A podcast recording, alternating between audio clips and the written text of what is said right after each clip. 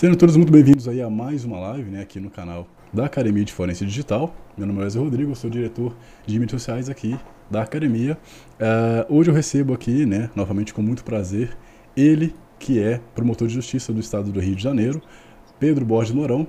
Uh, Pedro, muito obrigado aí, né, por ter aceito aí uh, essa participação num assunto tão interessante e que traz né, a atenção de muitas pessoas. Fico muito grato de receber aí uh, profissionais como você, né, do seu gabarito aí, são mais de 10 anos na área aí de é, direito, né? Então, muito obrigado aí pela sua participação, tá?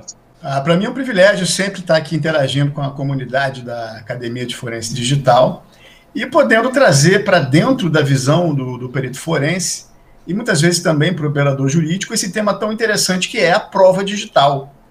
É, o tema desafia novas abordagens e, e mais importante, é a gente compreender de fato como manejar, como lidar evidências a fim de que elas de fato uh, sirvam objetivamente ao propósito da prova dentro do processo, tanto civil, penal quanto administrativo. Então eu que agradeço. Perfeito. Bom, para quem ainda uh, não está sabendo, né, uh, recentemente o CEO, o barra cofundador, né, o os sites é sempre mudam a nomenclatura, então para não errar eu vou colocar as duas, as duas nomenclaturas aqui. O CEO barra confundador aí da Signal, do Signal, ele fez um post dizendo aí a respeito da Celebrite, né, que tinha problema de vulnerabilidades e tal. E então, de uma forma muito resumida, eu queria fazer uma intro aqui para a gente poder entrar então no tema aí dessa nossa live, tá? Bom, Ferramentas aí que atendem a forense digital, né, como o FED da própria Celebrite, têm auxiliado a justiça em casos como o do menino Henry. De acordo com noticiários, os pais da criança tentaram se desfazer de celulares, mas, graças a essa ferramenta poderosa, a justiça conseguiu obter informações bastante importantes para o caso. Porém, fomos pegos de surpresa, né, como acabei de comentar, quanto ao cara uh, da Signo, né, o cofundador ou CEO, é, postou em seu blog possíveis vulnerabilidades da própria Celebrite e diante disso fica a pergunta, né? Como ficarão as investigações futuras. Então é por isso que eu trouxe aqui para um bate-papo o Pedro Borges Mourão, que é um cara aí que tem bastante bagagem aí para poder ajudar a gente a enxergar um pouco uh, sobre é, é, esse tipo de, de, perspectiva. Bom, antes de mais nada, para quem não é da área de tecnologia, né, esse vídeo vai ficar gravado para quem for assistir depois e também vai ficar disponível em podcast. Então, para quem não é da área de tecnologia, eu fiz um resuminho aí sobre o que significa vulnerabilidades e eu vou ler aqui para vocês, tá? Bom, em segurança de computadores, uma vulnerabilidade é uma fraqueza que permite que, com que o atacante reduza a garantia da informação do sistema. Vulnerabilidade é a interseção de três elementos uma suscetibilidade ou falha do sistema, acesso do atacante à falha e a capacidade do atacante de expor essa falha. Então agora eu vou começar com as perguntas. Bom, uh, no post do Signal, há a afirmação de que existem pacotes digitalmente assinados pela Apple. E ele induz uh, dizendo que isso poderia gerar problemas né, para a própria Celebrite e seus usuários. E aí eu queria saber de você, Morão, como você enxerga essa situação. Bom, é, acho que antes de mais nada, a gente tem que deixar bem claro que a gente está tratando aqui de informações às quais a gente teve acesso, né, todos, então são informações públicas na internet, uh, publicadas pelo, pelo CEO da Signal, né, uh, uma empresa que, que trabalha com o conceito de privacidade, criptografia, e que, evidentemente, vamos dizer assim, entre aspas, é um concorrente da Celebrite no sentido de que uh, a, aplicações como a Celebrite, tanto como o Mobile Edit, o Oxygen uh, e outras que fazem é, é, aproximadamente a mesma coisa, visam justamente é, extrair né, e, e, permitir o exame. Então, estamos falando aqui sempre em tese e, e considerando aquilo que é, a Signal, pelo CEO, publicou uh, na internet sobre o tema. Não há, de fato, né, nenhum estudo técnico, acadêmico ou, ou, ou evidência juridicamente é, verificada no sentido de que o que ele diz, e ele, eu digo, o CEO da, da Signal, uh, se isso tudo de fato ocorreu. Né? Então, falando aqui apenas em, em, hipótese e levando em consideração aquilo que está publicado e sendo repercutido uh, aí na, na, na, rede mundial de computadores. Então, de fato, uh, eu li a, a matéria com bastante atenção e em determinado momento do texto publicado, ele é, realmente menciona que teria localizado uh, dentro do, do, da plataforma, dentro, enfim, do código que, que executa a aplicação, se não me engano, alguns, alguns arquivos de, de função DLLs da Apple, que teriam, por uma assinatura digital, a possibilidade de uh, verificar esta origem. Bom, é, é, um dado muito frágil, né? assim, em, em regra, para a gente olhar aqui do nosso prisma, me parece um problema empresarial a, a ser verificado entre o detentor da propriedade intelectual e o usuário dessa propriedade. Se é que há uma reserva de propriedade intelectual por parte da Apple em relação a esses supostos arquivos que também supostamente teriam sido localizados, e não, não me parece que isso tenha o condão de, de, influenciar a, a qualidade é, desta ferramenta ou de outras, uma vez que a gente vive num mundo de plataformas empilhadas, né? É, a própria matéria também menciona outros, outros uh, códigos abertos que são incorporados na plataforma dessa ferramenta específica, isso, a, meu ver, é comum. E neste ponto, né, conforme foi colocado, não me parece que tem um, nenhuma relevância direta né, para com a usabilidade da ferramenta como uh, um meio né, de automação de análise forense, principalmente em dispositivos móveis. Perfeito, cara. Bom, uh, esclarecendo aqui, eu percebi que uh, começaram a surgir algumas fake news dizendo né, algo como se a própria Celebrite tivesse parado o suporte iPhone. Até o momento, a própria Celebrite, você não vê no site dela nada falando exatamente isso, mas é um site que eu peguei aqui para mostrar para vocês. Esse site aqui ele fala uh, completamente o contrário, né? Ele, ele, ele deixa claro que o suporte ao iPhone ainda está funcional, tá? O link já está na descrição do vídeo, da, da própria live para vocês poderem verificar. Tô fazendo propaganda de graça aqui, peraí. é, então, então é isso. Bom, o perito criminal, ele possui presunção de veracidade? Sim, o perito oficial, aquele que foi concursado dentro né, da polícia técnica, ou o perito nomeado, aquele que figura como auxiliar da justiça, né, essa é natureza jurídica do perito nomeado, ele é um agente público, equiparado a, e para todos os fins de direito, assim será considerado.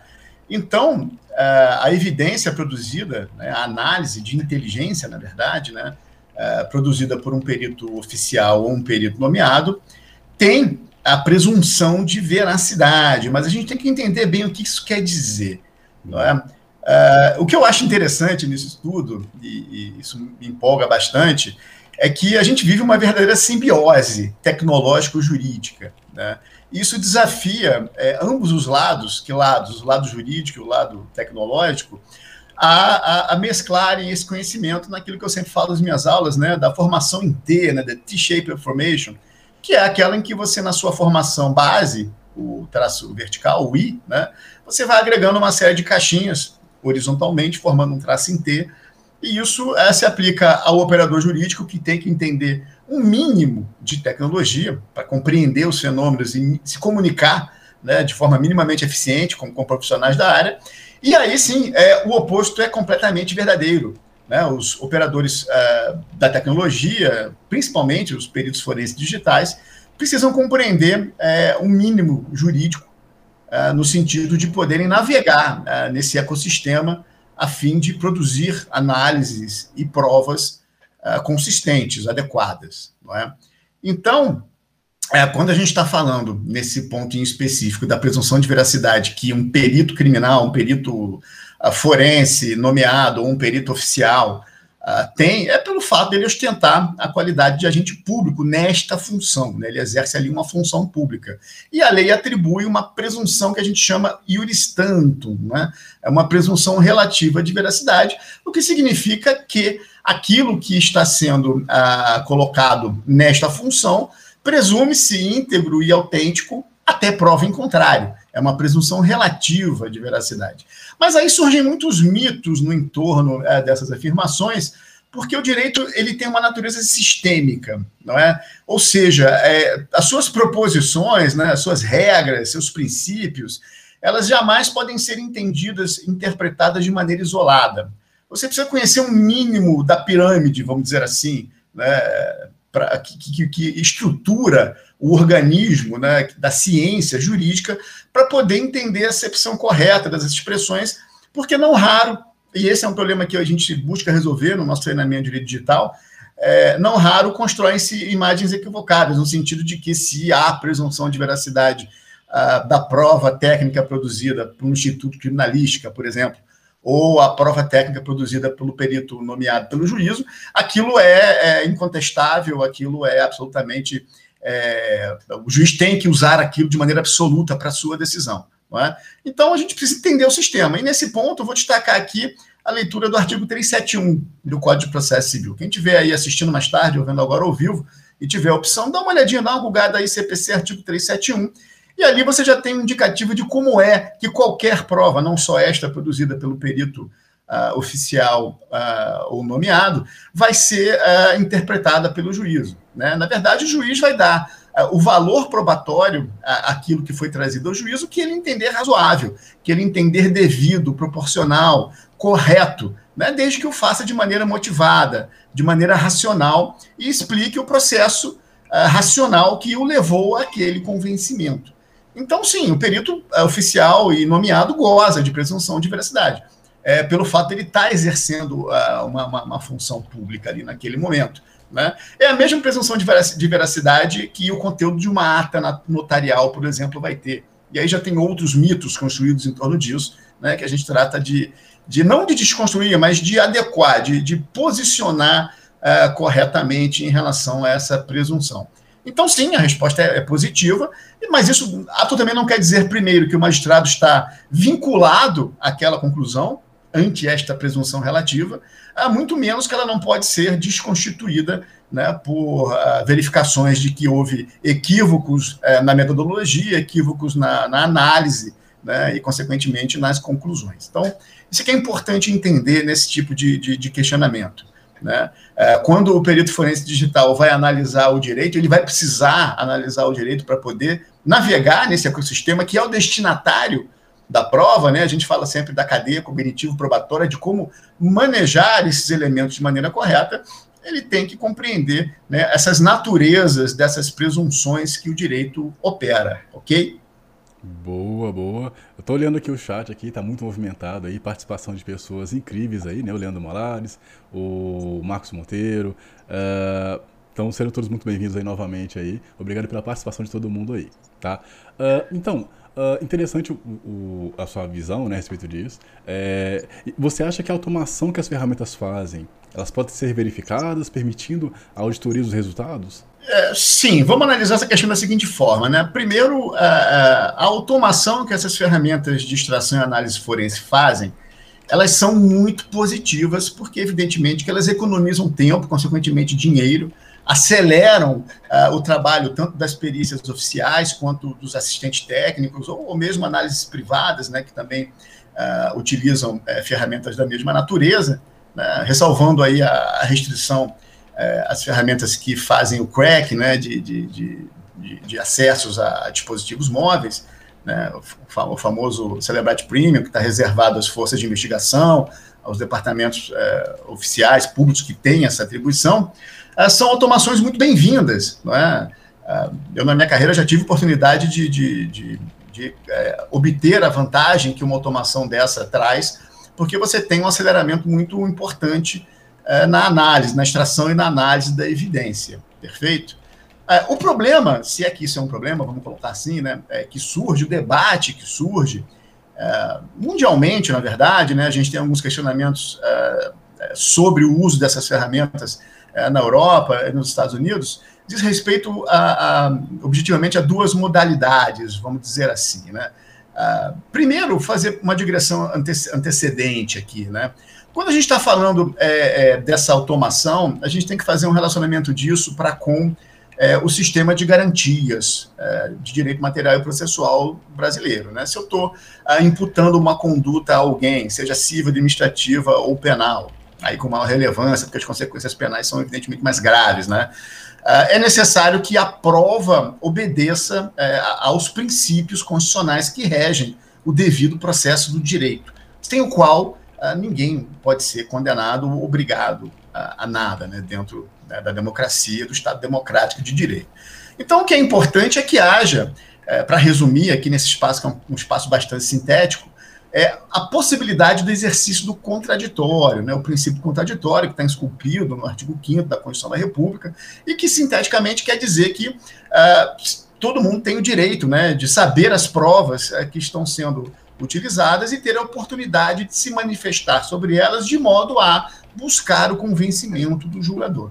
Então, quando eu faço uma automação de extração e de análise, uh, indexando, separando, identificando, ou tenho uma automação de extração, o que é importante é compreender como aquilo ocorre, para que haja, de fato, a possibilidade de que a outra parte é, impugne, dizendo não, é, houve um erro nessa, nessa extração, ou é, aduza aquilo que entenda necessário para a sua defesa, ou para a melhoria da prova, enfim, até mesmo para o próprio magistrado poder compreender o que ocorreu. Agora, é, voltando ao tema, né? A gente tem observações é, de ordem mundial de, de, de, duas naturezas, né? Uh, primeiro, é, sobre a qualificação das pessoas que vêm utilizando é, ferramentas é, dessa natureza. Uh, na Holanda, a gente tem alguns questionamentos sobre a qualificação dos operadores, né, nos, nos quiosques digitais que fazem extrações em dispositivos móveis. É, isso é uma prática da, da, das forças de investigação da Holanda. E alguns questionamentos que, que na verdade, é, mais é, ligados à, à, prova de DNA, né, a, a análises probabilísticas de, de comparação de amostras é, genéticas, a fim de que é, se entenda como aquela análise probabilística foi feita. Né? Isso para deixar claro qual é, de fato, o tema é, que tem ocorrido. E aí, quando você encontra uma aplicação de código proprietário, de código fechado, né, que evidentemente é, é busca um segredo industrial para que mantenha o seu próprio propósito empresarial, você pode ter é, a necessidade de abordar isso de maneira apropriada. Não é? Então, é, assim, na minha visão pessoal, se a gente tem uma extração forense com uma ferramenta é, que fez essa automação, e repito, ela é sempre bastante interessante, né? tanto para quem está fazendo, quanto para quem vai ser objeto daquela prova, porque mais rápido poderá conhecer o elemento e contraditá-lo, se for o caso. O importante é que seja possível é, atribuir a essa prova digital, se é uma prova digital, né, os seus requisitos de autenticidade e integridade, e observando garantias que, por exemplo, nós propomos no projeto de lei 4939-20, é, de autoria do deputado Hugo Leal, que se encontra não só hoje encartado né, como uma das proposições dentro do novo Código de Processo Penal e Análise é, no Congresso, e também nesse PL autônomo, né, que as diretrizes para o manejo da prova digital, me parece relevante para o exercício do contraditório que haja meios de auditabilidade, de reprodutibilidade daquela extração para se verificar se eventualmente houve algum equívoco, algum erro, né, que tenha gerado elementos não é, evidentemente autênticos, né, ou que tenha havido algum prejuízo à integridade da informação que é extraída de uma fonte original, não é? é de um dispositivo eletrônico, seja ele móvel ou não, né, que precisa ser preservado.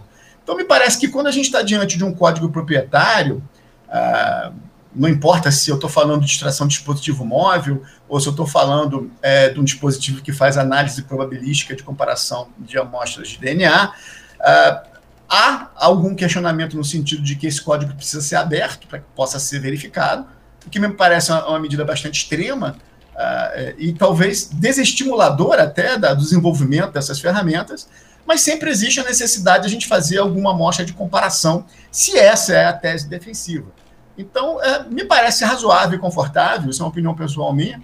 É, esses, esses novos embates vão se multiplicar, isso vai ser verificado pelo judiciário, que se possa fazer alguma espécie de contraprova, desde que se tenha preservado com qualidade é, a originalidade né, da fonte. Ou seja, eu fiz uma extração, eu sempre recomendo isso nos meus treinamentos, né? um espelhamento é, em duas vias e a preservação de uma dessas vias de maneira mais segura e imparcial possível. Por exemplo, junto ao juízo responsável, depositando né, aquela mídia uh, ou arquivo sobre custódia de um ente imparcial, né, que vai garantir que não haja qualquer tipo de manejo.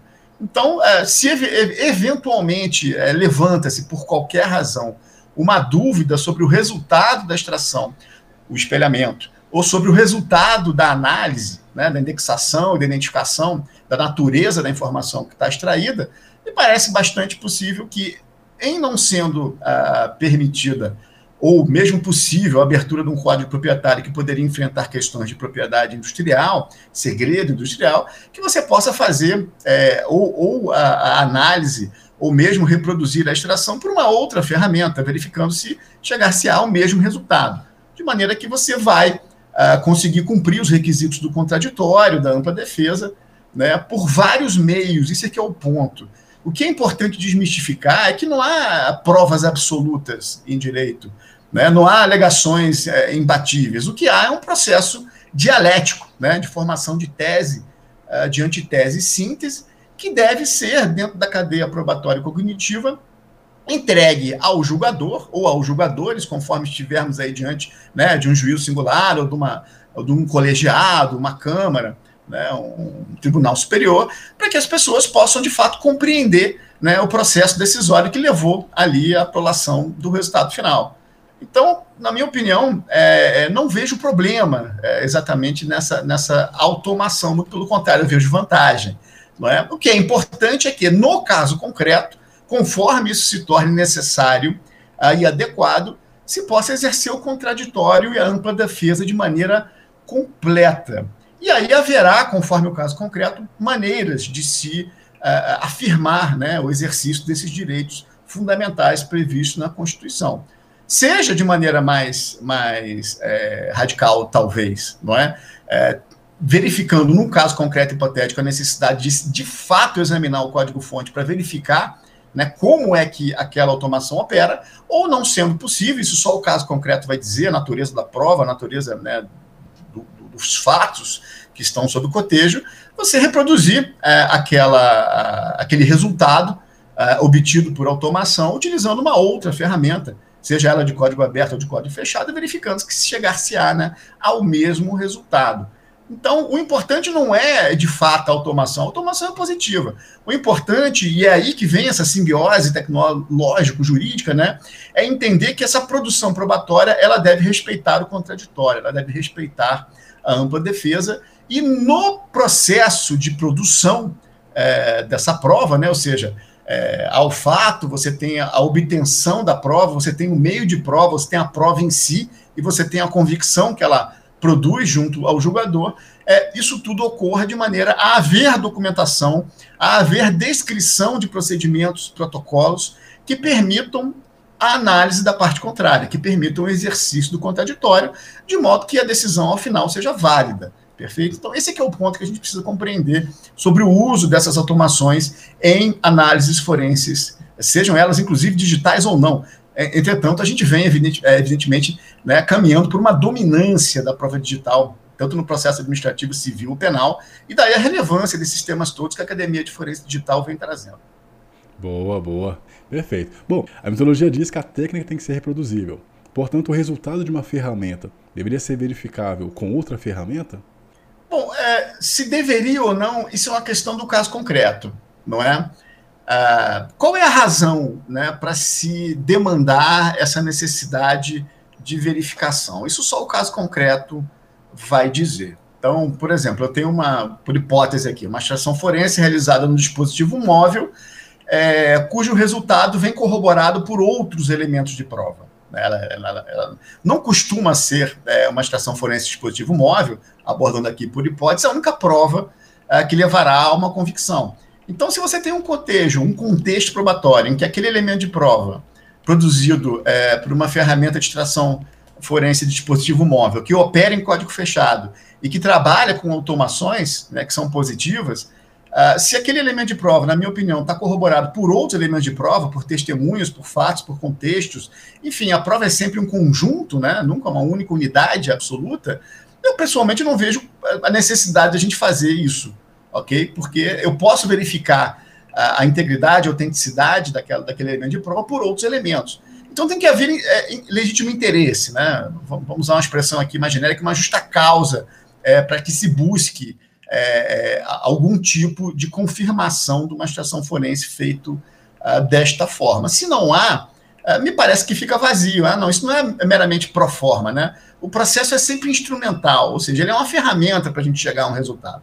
A gente não segue formas e protocolos simplesmente por seguir. Né? Tanto que há um, um princípio de direito muito conhecido, que é não há, prejuízo, é não há nulidade sem prejuízo, né? Uma expressão da língua francesa, nosso direito privado vem uh, bastante né, da fonte francesa.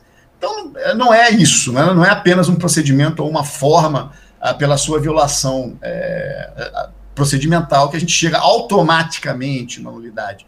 É isso que é importante entender, porque é, realmente não há regras absolutas é, que não sejam aquelas decorrentes dos direitos fundamentais. É? Essas sim é, serão sempre necessariamente observadas.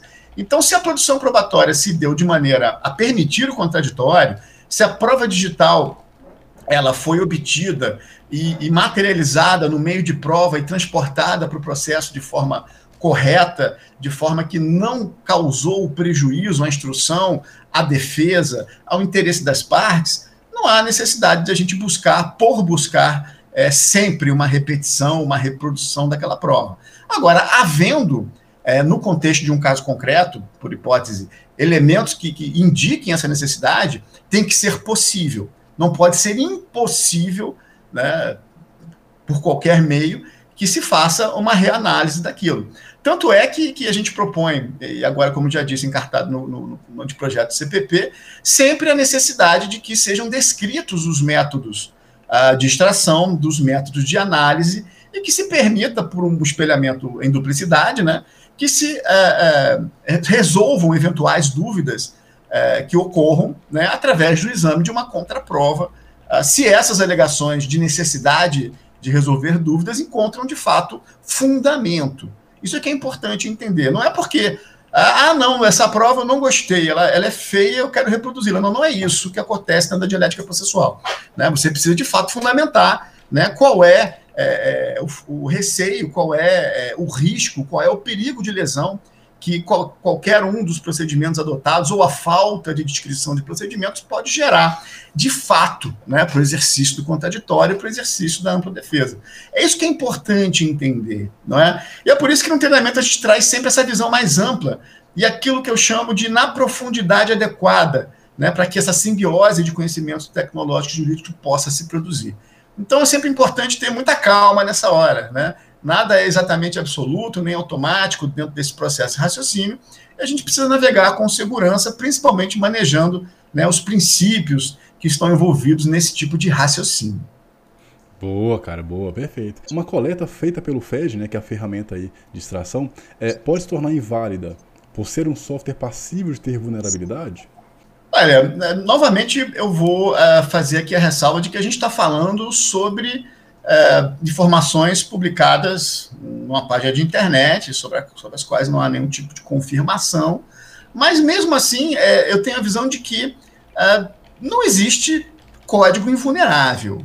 Não me parece que, me corrijam os, os técnicos, que se possa considerar a existência de plataformas absolutamente inexpugnáveis, de, de, de códigos de softwares invulneráveis, uh, e que isso possa ser, de alguma forma, algum tipo de exigência para validade de resultados obtidos através do uso uh, de códigos e plataformas, falando de maneira genérica aqui. Tanto é que eu, eh, como, como operador jurídico, sei, como usuário de tecnologia que sou, que as maiores companhias desenvolvedoras de software do mundo pagam, e pagam regiamente né, pela identificação dos chamados zero days, né, de, de falhas, de vulnerabilidades que eventualmente terceiros completamente desvinculados da produção do código acabam identificando. Isso a gente está falando de, de, de, de empresas uh, multinacionais, empresas que têm é, como foco a produção de software de qualidade né, e trabalham isso dentro do seu próprio modelo de negócio. Então, assim, na minha opinião, é, esse tipo de alegação deve encontrar obstáculo no sentido de que não me parece que seja exigível, até no plano do, da reserva do, do possível, né, que ferramentas de análise forense, sejam elas quais forem, Celebrite, Oxygen, Mobile Edit, enfim, uh, o IPED né, da Polícia Federal, é, tenham que ser é, garantidamente é, invulneráveis, inexpugnáveis, absolutamente perfeitas à prova de qualquer consideração. Isso me parece razoável, até porque a tecnologia é dinâmica, a tecnologia é, é, é quase um organismo, né? Está tá sempre em modificação, sempre em evolução. O que não era possível há 10 anos atrás, 10 anos depois se torna. E, assim, a verificação eventual de vulnerabilidades em qualquer tipo de plataforma ou código, me parece que é da natureza da, da evolução da tecnologia. Tanto que Naturalmente, a gente atualiza os nossos sistemas operacionais das nossas máquinas é, constantemente, a fim de aplicar correções de vulnerabilidades, e, não se cogita da obsolência, né, da, da inutilidade desse tipo de aplicação. O que se faz é corrigir e, e, e seguir em frente, porque isso me parece parte de um processo natural é, de avanço é, do próprio conhecimento tecnológico. Agora, é, a mera existência de alguma vulnerabilidade que venha a ser identificada de maneira objetiva, porque no caso a gente não está tratando disso, a gente está tratando de uma notícia de internet né, dentro de um contexto de disputa tecnológica entre grandes é, provedores de aplicação e de hardware e software mundiais, é, o que me parece é que isso não tem, de fato, direta é, influência na validade de uma prova obtida por meio de uma extração automatizada, seja por que ferramenta for. Ok? Isso aqui é importante que se verifique. É, no caso concreto, seja ele qual for, havendo uma hipótese em que se possa de fato indiciar, né, com elementos mínimos de verossimilhança, que algo pode ter ocorrido naquele caso concreto, aí sim vai se partir para um, um reexame, para uma contraprova, Uh, até porque, é, é, mesmo dentro dessa celeuma toda que foi é, provocada por essa notícia, né, publicada pelo Signo, que foi, na verdade, uma, uma própria, é, segundo eu pude entender aqui pelas notícias de internet, uma resposta a uma outra publicação da Celebrite, no sentido de que já tinha é, funcionalidade para é, análise de arquivos da aplicação Signal, ok? Me parece que eles estão num contexto de disputa, então a gente tem que ter muito cuidado né, na interpretação, na análise que está sendo feito. É, o que se é, veicula nessa notícia é, publicada é, pela Signal é que haveria uma, uma possibilidade né, de que os relatórios é, obtidos através da ferramenta pudessem ser alterados.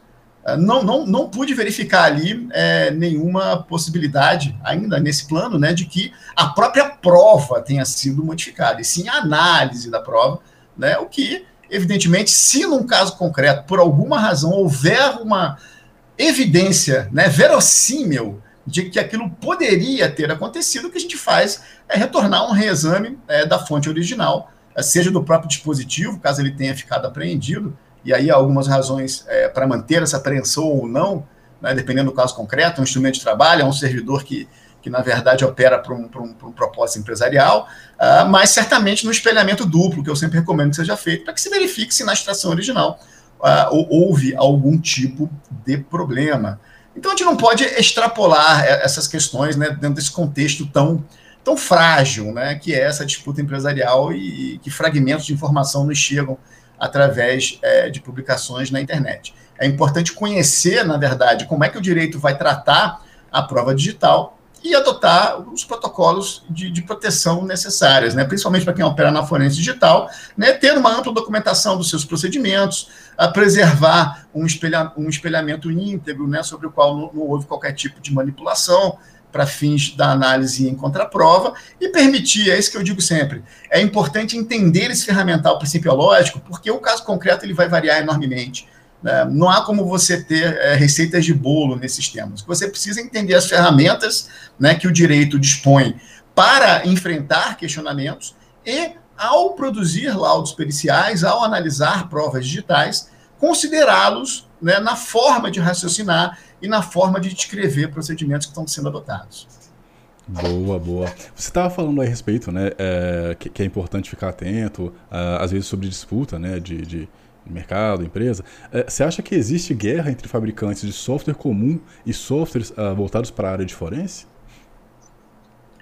Não sei dizer se existe essa disputa. É, o que a gente vem assistindo enquanto usuário, isso está bastante documentado, é essa disputa entre a necessidade é, dos estados, né, nações, através dos seus órgãos de investigação, em proceder a investigações que usem prova digital, e provedores de aplicação é, ou provedores de hardware integrados que é, acabam é, vendendo a possibilidade de que é, isso não ocorra, ou seja, sistemas de criptografia ponta a ponta, Uh, já tivemos casos clássicos né, entre o FBI e a Apple, no sentido da, do desbloqueio daquele iPhone uh, de um terrorista, né, naquele caso bastante noticiado. Uh, algumas hipóteses é, fantasiosas ou não, não sei dizer, isso está distribuído pela internet, né, de, de provedores de aplicação construindo backdoors aí para acesso oficial. Então, o que eu vejo é essa disputa mundial, na verdade, né, é, entre privacidade e necessidade de investigação. O que, o que deve ocorrer, na minha opinião, é, é, é, um meio termo, tem que haver uma harmonia. Né? Hum. Quando a gente trata de, de princípios fundamentais, e, e, eu explico isso um pouco no nosso treinamento, é, a gente não está falando de regras. Né? Quando a gente aplica regra, né, é, a, a, técnica é tudo ou nada. Ou é essa regra ou é aquela regra. Uma das duas está certa consequentemente, uma delas está errada. Né? Quando a gente fala de princípios, aqui a gente está falando, de, do, por exemplo, do princípio do direito à segurança pública, né, do princípio do direito a ser informado corretamente, do outro lado, o princípio da privacidade, da intimidade, da vida privada tem que haver um cotejo que não anule os princípios. Eles, eles, num conflito que é sempre aparente, né, eles têm que ser harmonizados de maneira que um não anule o outro, perfeito? Mas não há direitos absolutos, correto? Então tem que se encontrar no caso concreto, isso que é importante dizer, não vai haver receita de bolo nisso, você tem que ter esse ferramental né, é, de algibeira né, dentro da, da sua maleta de ferramentas para, diante de uma hipótese, poder navegar de maneira adequada, formular pedidos corretos ao juízo, pedidos de esclarecimento, uh, pedidos de, de, acesso a documentos e informações, que é o que o perito pode e deve fazer, se entender necessário na sua análise, para que ambos os princípios sejam atendidos. Tudo sempre com garantia de contraditório e ampla defesa. Então, é isso que é importante entender. E nessa guerra, né, que eu estou mencionando aqui, entre aspas, né, a gente fica no meio dela, né, tentando navegar e, e, e produzir resultados satisfatórios e que realmente né, agreguem valor ali naquela hipótese de trabalho. Boa, boa. Então, você acha que ferramentas da mesma categoria da Celebrite são utilizadas mundialmente? Como é que você enxerga isso?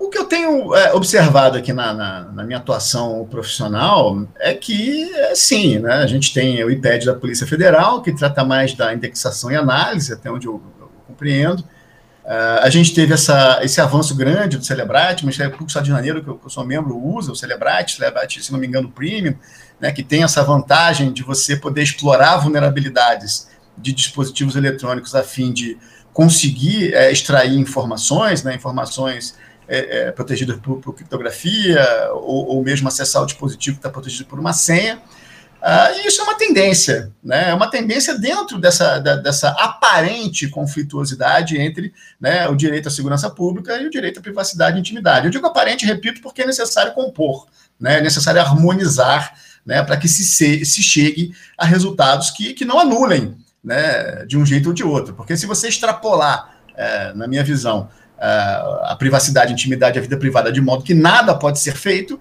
você evidentemente corre o risco de ter um prejuízo à segurança pública. De outro lado, se você extrapola o direito uh, da segurança pública uh, em investigar informações privadas, uh, você vai ter uma anulação do direito à intimidade e à vida privada, que obviamente não pode acontecer.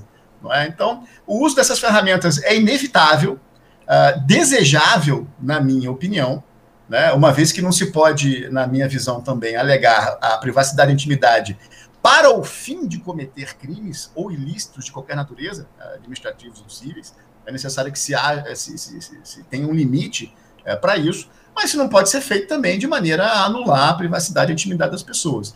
Então a sociedade vem descobrindo né, maneiras de, de trabalhar nesse sentido, e a adoção de ferramentas é, desse nível me parece, como disse, inevitável é, desejável e, necessário. Né? O importante é isso que a gente está fazendo aqui e, e, o que vem acontecendo é, na academia, o que vem acontecendo é, na comunidade de peritos e advogados, é promover o debate, é compreender de fato como é que esses limites devem operar, aonde que, que, que não, não, se pode ir além, mas é, aonde que se deve, de fato, insistir para que haja um equilíbrio. É, o equilíbrio é sempre algo que a gente busca, né? é difícil de ser alcançado, mas é, é, deve ser incessante nessa caminhada para o equilíbrio. Entendendo qual é o limite entre o uso uh, desse tipo de ferramenta e a privacidade e a intimidade. Então, me parece que é, essa adoção de ferramentas, e há várias, né? a Celebrite não é a única, mas, é, segundo entendo, é a que tem sido mais eficaz uh, no acesso a, a, dispositivos móveis, principalmente, né, protegidos por senha ou, ou informação criptografada, uh, me parece uh, muito necessário. A gente não tem como uh, evitar né, e precisará cada vez mais de dispositivos, de ferramentas que, que, produzam esse resultado. O importante é que esse debate esteja sempre em voga, né, para que a gente esteja sempre analisando onde estamos, para onde estamos indo, né? Aí aonde, e aí sim, principalmente, né? Aonde queremos chegar com isso tudo. Boa, cara, além de ser é, é, da, da, parte direita ainda filosofa, caraca, o cara é um cara completo aí. Bom, é, eu vou ler a pergunta dos inscritos aqui, né? É, o Ricardo Capós ele mandou aqui uma pergunta que é a seguinte: quando o erro pode ser caracterizado como uh, com crime de falsa perícia? Na verdade, são duas perguntas, né? Pode haver essa, essa sub, subsunção formal no artigo 341 do CPA, exemplo desse caso do uso Celebrite? Olha, o, o, o, a conduta penal é, relatada aí, ela exige dolo, né? É, ela, assim, o erro grosseiro é, é é indenizável, evidentemente, né? A imperícia, vamos dizer assim, ou a negligência, ou a imprudência, uh, no plano da culpa, mas a, a, tipicidade penal vai exigir o dolo, ou seja, a vontade livre e consciente de produzir aquele resultado uh, falso com a intenção de influenciar naquele contexto. Então, uh, se por hipótese, né, se verifica que uma ferramenta de extração forense foi comprometida por uma fraude anterior, né, que estava contida no próprio dispositivo, e fraude esta que não era do conhecimento nem de quem desenvolveu a ferramenta, nem de quem uh, usou a ferramenta, me parece que a conduta penal seja é, identificável. Acho, acho que não, não há como, né, nesse cenário, você imputar uh, ao perito qualquer responsabilidade penal. O Rodrigo Oliveira ele mandou uma pergunta aqui. Como a Celebrite já retirou o iPhone do contexto, haverá sim o questionamento dos resultados de extrações realizadas pela ferramenta? Você Entendeu? Bom, é, é, essa, essa, informação de que a Celebrite retirou o iPhone do contexto não, não me parece real. É. É, me falaram que tem uma, uma, matéria aí circulando na sim, internet, sim. mas não, não, não tomo isso por, por verdadeiro nesse Exato. Não, não, faria sentido, assim, não, não, não, vejo a razão disso acontecer. Mas, é, afastado isso, né? É, evidentemente que no Brasil, mundialmente quase, a gente tem o famoso direito subjetivo de ação, né? direito público subjetivo de ação, ou seja, é, qualquer um pode ir a juízo postular qualquer coisa, é, desde que respeitados alguns balizamentos né, relativos a, ao direito de ação e outras questões mais jurídicas. Então, inclusive já houve, né? Estava vendo ontem uma, uma notícia que estava circulando também, parece que. E aí tinha a fonte do escritório, escritório Rojas, lá de, é, dos Estados Unidos teria é, deduzido uma petição em juízo pedindo a revisão num caso criminal unicamente com base é, nessa matéria de internet. Me parece muito frágil. Uhum. É, ah, eu li uma matéria na internet dizendo que há alguma vulnerabilidade possível numa ferramenta de ação forense, eu quero a revisão do caso. Falta, na minha opinião, fundamento. Né? Porque, porque isso aconteceu no seu caso? Você tem algum indício de que isso pode ter acontecido no seu caso? Né? Qual é, de fato, o contexto que torna verossímil que tenha havido uma falha nesse sentido, não é? é e essa falha que, que, que, foi verificada, verificada não, né, noticiada aí pela sigla, ela é real, ela existe?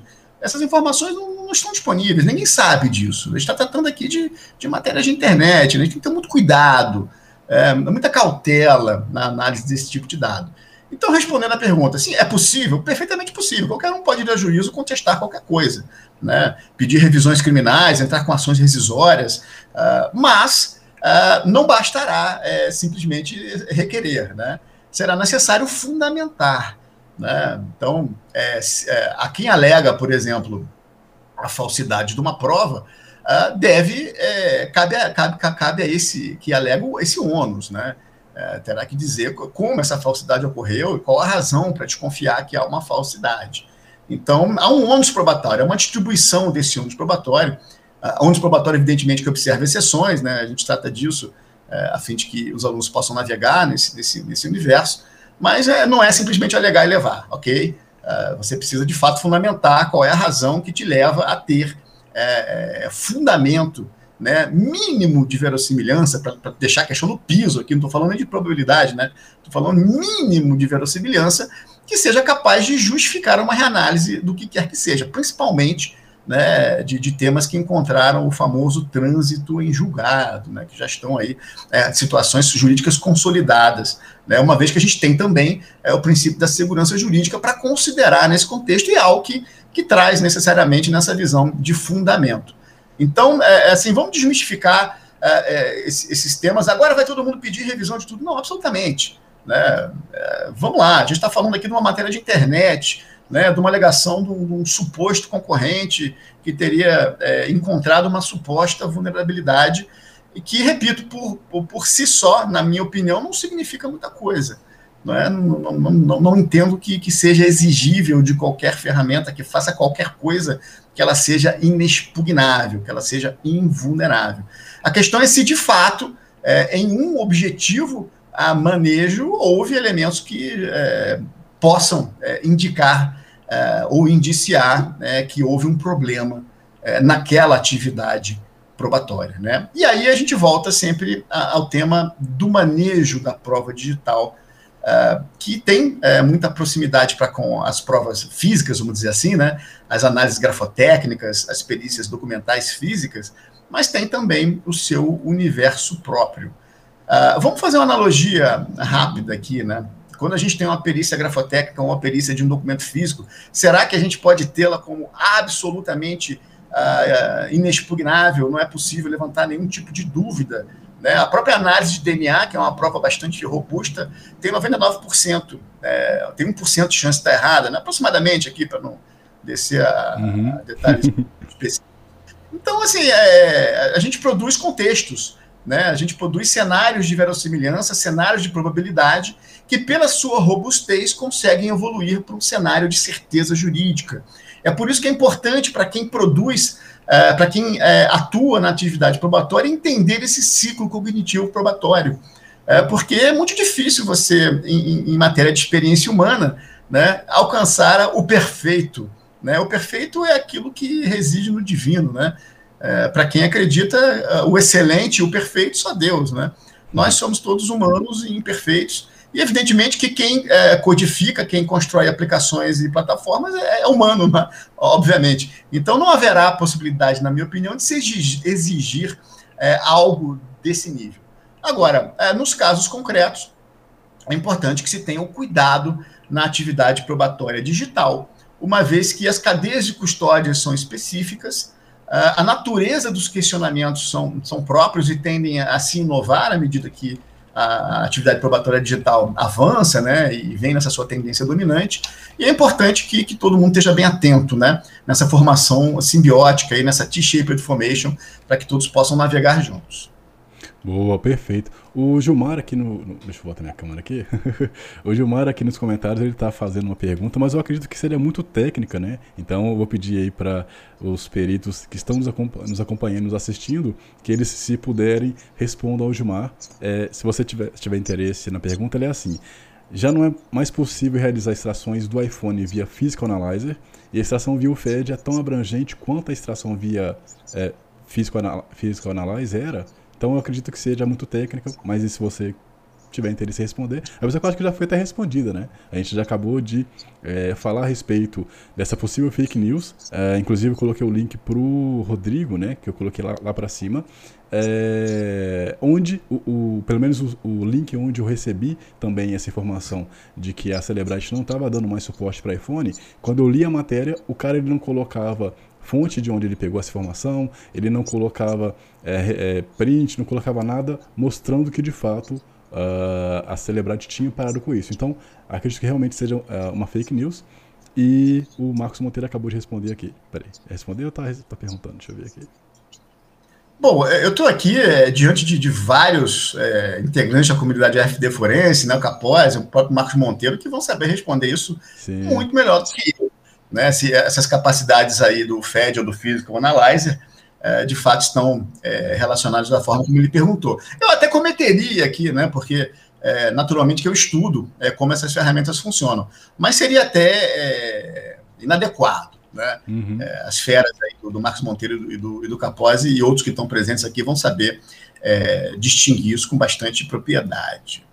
Perfeito. Mas de toda sorte, eu quero destacar aqui é, o comentário do, do Marcos Monteiro, porque ele, ele se verifica muito, muito correto, né?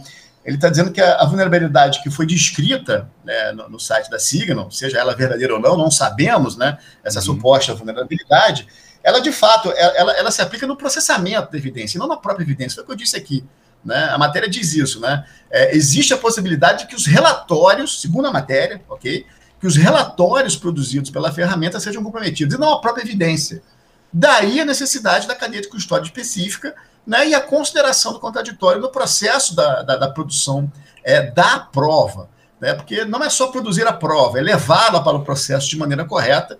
E uma vez que você tem uma cadeia de custódia que observa a possibilidade de você reproduzir, né, de você, de fato, uh, retornar ao estado original da prova e novamente realizar aquela prova a fim de que se chegue ao mesmo resultado, é, teoricamente é, resolve, entre aspas, o problema, né, se é que esse seria o problema de um caso concreto. Então, é, é, esse é que é o ponto, né, gente? A gente tem muito cuidado com esse tipo de informação, porque é, é isso que eu venho vendo. Né? À medida em que a prova digital é, vem dominando né, a dialética processual, é, a defesa, naturalmente, vai é, trazer questionamentos interessantes, questionamentos importantes que vão ter que ser analisados uh, pelo judiciário, e as áreas de investigação, sejam elas é, cíveis ou, ou penais, terão que, que, que, adotar cuidados necessários, protocolos adequados para a produção da prova digital. Perfeito? Isso que é importante a gente ter em mente. Perfeito. Você acha que dá tempo, é, Mourão, de falar sobre o treinamento é, que você vai estar ministrando aí junto com a Academia de Forense Digital sobre direito digital?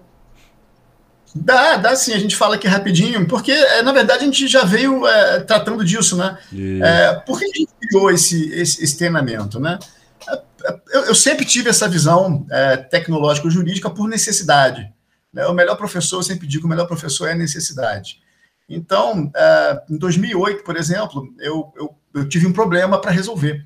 eu estava num, num, num órgão de acervo cartorário em que eu tinha 50 eh, mil inquéritos parados para analisar, e desses 50 mil, cerca de 20 mil eram de homicídio. E eu identifiquei um problema a ser resolvido. Para resumir aqui, eu tinha que fazer um cotejo entre desaparecidos e uh, homicídios uh, de, de pessoas não identificadas. E eu tive que entender como criar bancos de dados, como uh, desenvolver aplicações que permitissem uma análise automatizada de características. Enfim, isso me levou para um universo uh, na profundidade adequada e necessária, né? de compreensão de, de, estruturas de modelos de banco de dados, uh, linguagens de programação, back-end, front-end, etc. Isso me trouxe uma vantagem, né? até hoje é, isso impulsiona a minha carreira. Logo depois, eu tive a oportunidade de ser secretário de tecnologia no Ministério Público, período que eu aprendi muito sobre gestão de tecnologia, sobre equipes de tecnologia, né, sobre gerência de desenvolvimento, gerências de operações, Uh, isso tudo me trouxe um, diferencial de visão que me permitiu conectar o direito com uma parte né, do conhecimento uh, da tecnologia, da ciência da tecnologia da informação, né, da ciência da computação uh, como um todo. E mais à frente, na área de diagnósticos e processamento, a gente aprofundou isso tudo no desenvolvimento de várias técnicas, né, que levaram sempre a essa simbiose. Isso me, me, me evidenciou que não só o operador jurídico precisa entender tecnologia, mas também é, o, o, perito forense digital e aqueles que desenvolviam tecnologia nas áreas em que eu trabalhava precisavam compreender um mínimo né, do jurídico para poder haver ali uma integração, uma comunicação, né, uma, uma, uma real uh, sintonia entre a área de tecnologia e a área de negócio, vamos chamar assim. Então, é, isso veio sendo é, formado né, através de vários estudos e vários temas, e, inevitavelmente, quando a gente vem né, numa dominância é, tendente né, da prova digital, tudo isso surge. Né? Uh, dentro do que hoje se chama de direito digital, que é esse conjunto de regras é, que vem sendo produzido de maneira muito intensa. Né, nos últimos cinco anos, a produção legislativa que integrou é, é, expressões e conceitos de tecnologia no texto da lei é muito grande. Né? O mais famoso deles, o Civil da Internet, uh, logo depois a própria 13.709 de 2018, a LGPD, e mais recentemente a gente tem aí é, o provimento 100-20 do CNJ, que tratou do inotariado, né? Está tudo sendo, evidentemente, digitalizado, o que não é fotocopiar, né? Todo o armazenamento de documentos em meio eletrônico, hoje regido pela Lei 12.082-12, decreto 10.278-20, enfim, o direito se transformou para acolher, eu gosto dessa expressão, né? Acolher a tecnologia, porque a, tecnologia é hoje é um móvel da sociedade, uma ferramenta da sociedade. E esse curso de direito ele pretende sintonizar ambas essas partes, né, os operadores jurídicos e os operadores de tecnologia, principalmente dentro do manejo da prova digital, que é um elemento daquilo que a gente chama hoje de direito digital, para que haja cada vez mais essa compreensão e o que é importante, que se agregue valor prático habilidades novas ou ferramental capaz de permitir a melhor navegação, ou seja, evitação de erros, evitação de sabores, né? E a potencialização de resultados por ambas as partes, né? O operador jurídico e o operador de tecnologia da informação. Então, esse é o espírito né, desse treinamento, que de maneira é, rápida, porém intensa, né? São 28 horas ao vivo, a gente traz desde esse ferramental todo, principiológico, é, né, contraditório, princípios do processo, é, princípios da prova, né, a própria definição da prova digital, a visão de quem é essa figura, né, do assistente técnico, do, do perito oficial, do perito nomeado, direitos e deveres, vedações, ah, é, cautelas necessárias, né, responde por improbidade, tem presunção de veracidade, como lidar com isso tudo, até, de fato, o um entendimento real de como coletar provas digitais, armazená-las em meio eletrônico de maneira segura, né, de forma a respeitar o processo democrático brasileiro, que isso que importa. O que importa é que é, essas atividades probatórias, esse manejo, essa compreensão do direito digital, é, provoque bons resultados para a sociedade brasileira. É isso, que, é isso que se deseja, né, ao final, com esse curso de direito digital.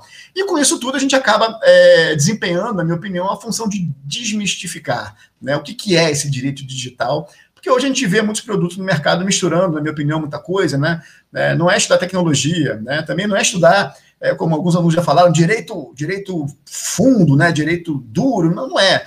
É, existe um, uma interseção, né? Você pode pegar dois conjuntos aqui, tecnologia da informação e direito, existe uma interseção ah, entre eles, e é ali que a gente mora nesse treinamento, é ali que a gente traz né, uma visão clara dessa legislação nova, ela sim, ela é bastante recente, né, é, principalmente é, a interpretação jurisprudencial e o manejo que vem sendo feito, e as suas derivações, como, por exemplo, fake news, né, que é um tema que a cada dois anos ganha extrema relevância né, é, dentro dos processos eleitorais, é, a desinformação. Isso tudo se conecta com uma atividade legislativa ainda em produção, que a gente também destaca, né, porque é muito relevante que se tenha um mínimo de antecipação sobre o que vem né, para que você não fique sendo surpreendido a cada momento com novas legislações que são produzidas, né, e que tem um histórico que vem sendo desenvolvido. A gente precisa entender esse processo uh, de produção legislativa para a gente se manter sempre atualizado. Então, essa é a ideia de treinamento, e a gente tem sido é, bastante feliz aí no, no, feedback dos alunos, e evidentemente, como professor, eu tenho aprendido mais, né, é, e, e, constantemente aí com as interações e, e com os desafios né, que os alunos vêm colocando é, no dia a dia do treinamento. Então, é, convido a todos e é sempre muito é, interessante, no mínimo, né, a interação que há é, nas turmas ao vivo e a gente garante aí a, a entrega de um conteúdo prático, né, com exame é, doutrinário, com exame legislativo, jurisprudencial, sempre partindo dessa visão que, que, que eu me dispus a, a, construir dentro de mim, né, que é essa, com esse entendimento do que, que a área de TI faz, do que, que o perito forense digital faz, quais são as dores, quais são as agruras, né? E de que forma que a gente consegue, de fato, entregar um ferramental capaz de agregar valor a, a esses alunos de maneira imediata e prática. Esse é que é o ponto, né? E o objetivo do treinamento. Boa, perfeito. Bom, eu gostaria de agradecer a todo mundo que assistiu até aqui, né? Gostaria de agradecer primeiramente ao Morão, né? Uma pessoa maravilhosa, sempre disposta aí uh, para quando a gente precisa de trazer algum assunto, uh, um olhar mais apurado, um olhar da parte do direito que vai nos, nos levar aí para esse tipo de, de, de, conteúdo. E o Morão sempre nos recebe, sempre nos traz aí de forma alegre conteúdos tão bons quanto esse. Então, Morão, muito obrigado aí pela sua participação, obrigado a todo mundo que assistiu até aqui, obrigado a você que depois desse, desse vídeo for lançado com o podcast também ouviu. E uh, eu convido você a se inscrever no canal, né? E se possível compartilhar nas redes sociais para que a gente possa alcançar mais pessoas, né? E uma reflexão interessante que o Morão fez uh, durante as respostas às perguntas e que realmente vale a, muito a pena a gente pensar sobre isso é sobre o, o cuidado que a gente tem que ter com, com as notícias que a gente lê, né? Geralmente a gente lê alguma coisa, é, o título é muito bem feito para causar algum, tipo de, algum certo tipo de emoção e acaba que a gente esquece de olhar a veracidade naquilo que é falado, né? Então, muitas notícias provavelmente vão ser feitas sobre esse tema, que é um tema muito quente e tal. Uh, algumas provavelmente vão ser feitas para conseguirem clique, né? E o mais importante é a gente sempre pensar de forma racional. Cara, o cara colocou a referência do que ele está falando, é, o, cara, o cara está citando a, a alguma fonte confiável, o cara é confiável, enfim. Então, obrigado novamente, Morão, pela participação. Obrigado a todo mundo que participou aqui também.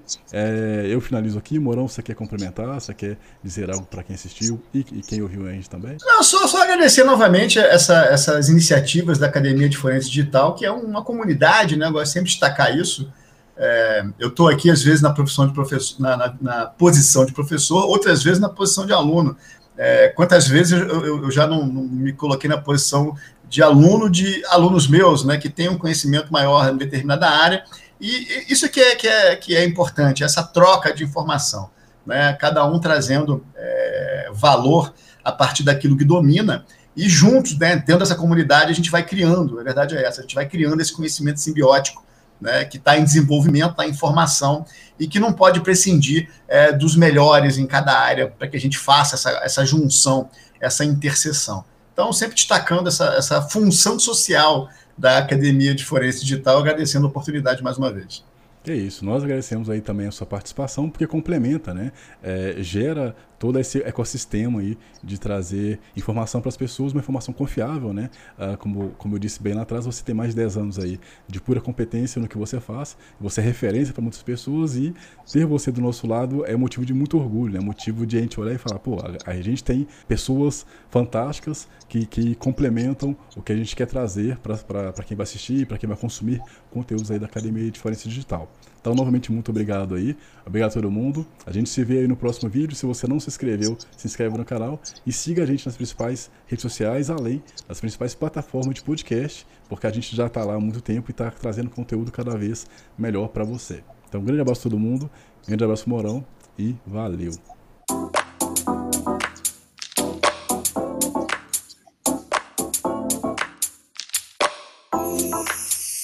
Olá, pessoal. Meu nome é Pedro Borges Mourão, eu sou promotor de justiça já há quase 18 anos aqui no Ministério Público do Estado do Rio de Janeiro e tenho o privilégio de participar dessa comunidade incrível que é a Academia de Forense digital. Meu objetivo hoje aqui é, pra, é falar para vocês sobre o curso de Direito Digital que me foi encomendado pela FD, no sentido de construir um conhecimento bastante próprio e específico, direcionado à extensão com agregação prática de valor a alunos da FD, tanto operadores jurídicos quanto a peritos forenses digitais.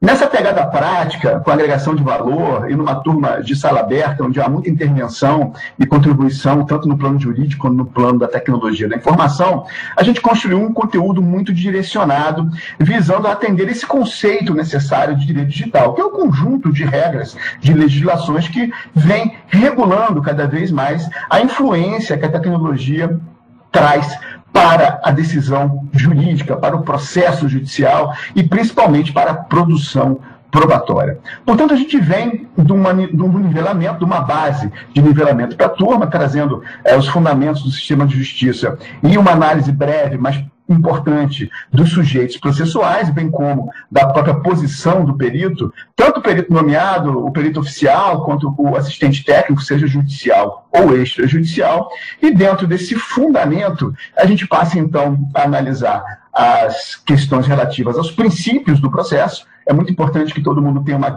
grande e precisa visão de como vai se desenvolver a marcha processual, mas isso numa profundidade adequada, para depois entrarmos então na análise da teoria geral da prova. Né? O processo se destina em, muito à aquisição da prova, e tanto a atividade do operador jurídico quanto, e aí principalmente do perito forense digital, é a produção da prova para fins percebam, da influência na cadeia cognitivo-probatória. Então, uma boa análise da teoria geral da prova e da própria prova digital, principalmente, é muito importante para que a gente possa, na sequência, ingressar nesse microsistema de direito digital. Há muitas legislações que foram produzidas nos últimos cinco anos que regulam essa relação entre o direito e a tecnologia, e é importante que a gente as conheça, como, por exemplo, as regras que regulamentam o registro notarial eletrônico, o registro imobiliário eletrônico, a digitalização, a produção de documentos nato digitais e o armazenamento de documentos em meio eletrônico. Tudo isso hoje vem